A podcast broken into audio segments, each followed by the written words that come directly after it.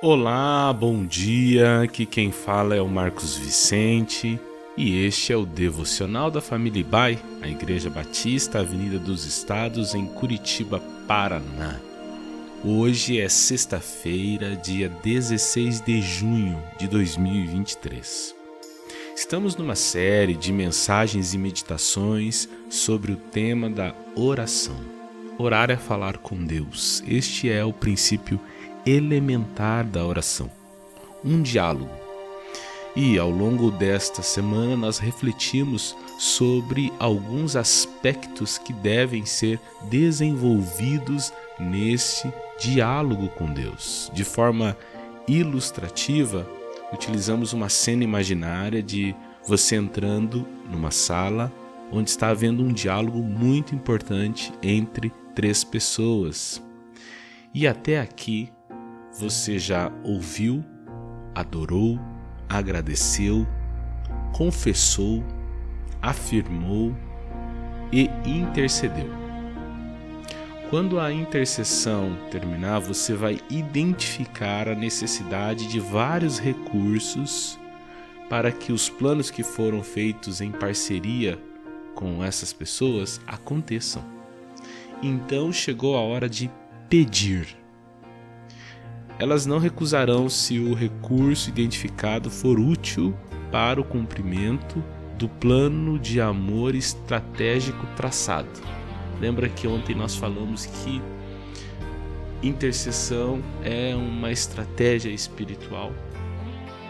Jesus disse: Se vocês permanecerem em mim e as minhas palavras permanecerem em vocês, pedirão o que quiserem e lhes será concedido.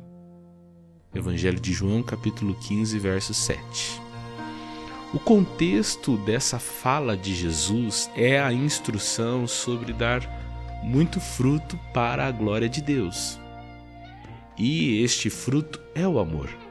Sendo assim, a instrução é: peça tudo o que você precisa para glorificar a Deus e para amar as pessoas. Se o seu alvo é a glória de Deus, peça. Se o seu alvo é amar como Jesus amou, peça. Deus vai ouvir e não vai reter de você o recurso que precisa para amar. Não é um convite para pedir porque sentimos falta das coisas. Devemos pedir confiantes na abundância de Deus em Jesus. Lembre-se, o que começa na escassez não começa em Deus.